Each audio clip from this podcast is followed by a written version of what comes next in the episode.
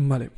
Em, otra idea es que han reaparecido los testigos de Jehová. vuelvo a verlos después del coronavirus. Es como que durante el coronavirus han estado escondidos totalmente. Eh, como que no era momento de hablar de Dios, ¿sabes? Durante una epidemia mundial, a lo mejor.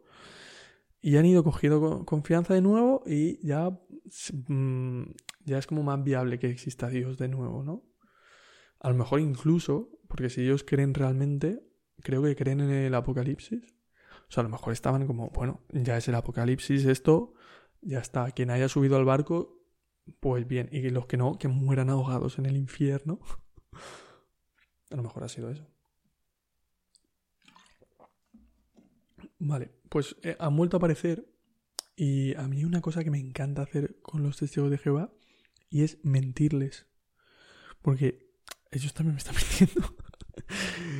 Entonces, eh, pues, ¿qué? Una, o sea, una persona honesta se puede, te puede decir, tío, no mientas. Pero una persona que miente, claramente, no puede enfadarse porque tú le estés contando tu... O sea, tú a un testigo de Jehová le puedes contar lo que quieras. Tú llegas y le dices, mm, soy eh, el descendiente directo de un faraón y tal, y...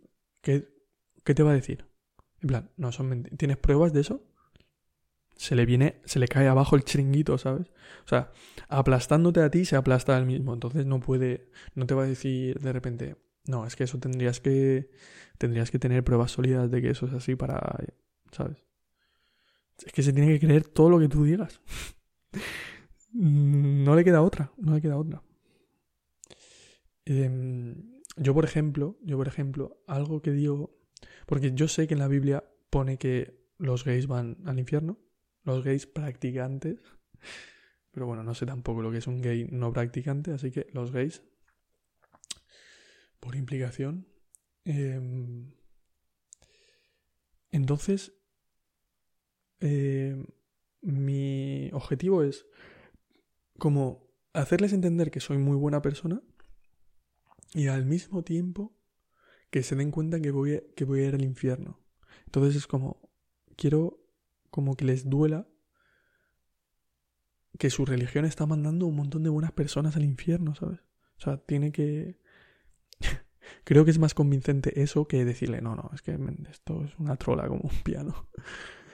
Eh, entonces lo que hago es, voy, hago que soy gay, por ejemplo, digo, si yo hay una duda que tengo, y es que, bueno, yo soy gay y tengo un novio al que quiero un montón y tal, tal, tal. Pero también soy creyente y me gustaría saber eh, cuáles son las consecuencias de... En, en, como Dios me quiere aunque sea, aunque sea gay.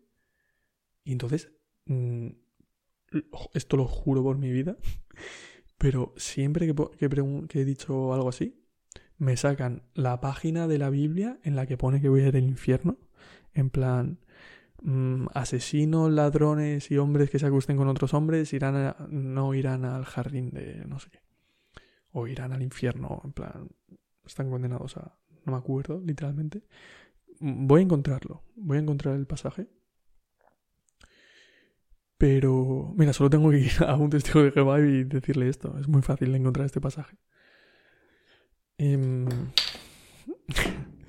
entonces, como que se les crea al O sea, me condenan al infierno, pero empatizan un poco conmigo también. Como me dicen, no, tal, lo siento, lo siento, tal. Lo siento. Vas al infierno, sí, pero lo siento. Y a veces me dicen como, ¿y no podrías renunciar al, al sexo? Porque realmente es eso lo que está condenado. Lo, lo que está perseguido por Dios himself. O sea, es que no te persigue cualquiera. Te persigue mm, Dios Todopoderoso. O sea, imagínate. Em, que todo lo sabe y todo lo ve. Ese es el que, el que no está contento que hagas eso. Imagínate. Joder. Si te llegas a creer eso, claro, tienes que sentirte como muy perseguido, ¿no? Eh, y entonces, eh, sí, sí, me condenan, me condenan.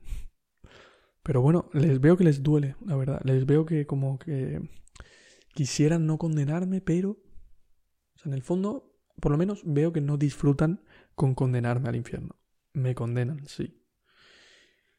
Y me hacen creer, me intentan hacer creer que voy a, que, es que voy a, voy a vivir. Intentan hacer que yo viva mi vida pensando que en cuanto se acabe mi vida voy a ir al infierno para siempre por tener relaciones sexuales con otro hombre. Eso es, eso es su intento. Pero supongo que son muy buenas personas. Bueno, son, se lo creen ellos también. Supongo que hay gente que se lo cree y gente que, bueno. En fin, los testigos de Jehová. Hay, hay una historia que me contó mi madre. No sé muy bien cómo se llama.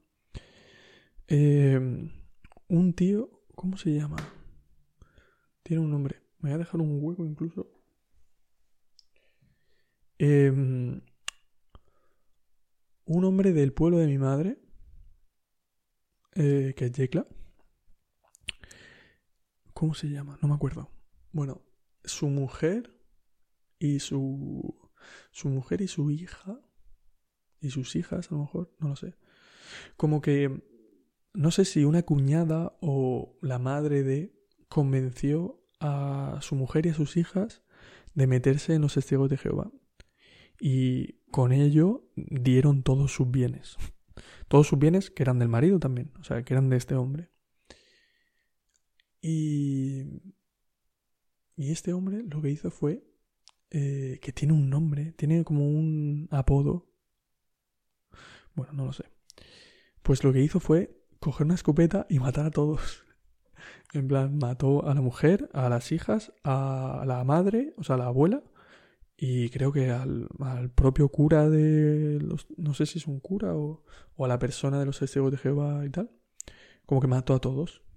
Y se entregó. Se entregó a mi abuelo, además. Que esto, esto es lo loco de la historia para mí.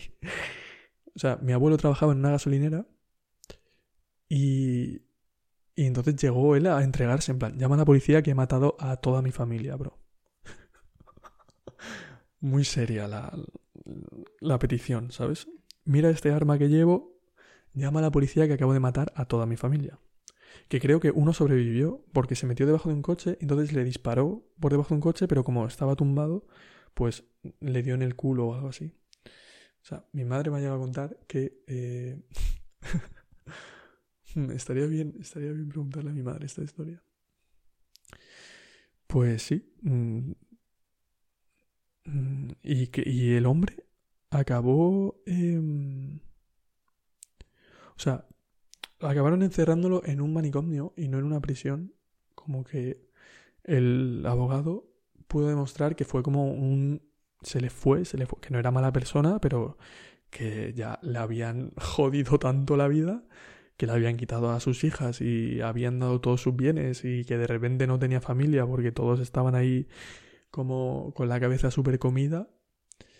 Y claro, dices, pues ¿sabes qué? Pues a tomar por culo la bicicleta. Joder.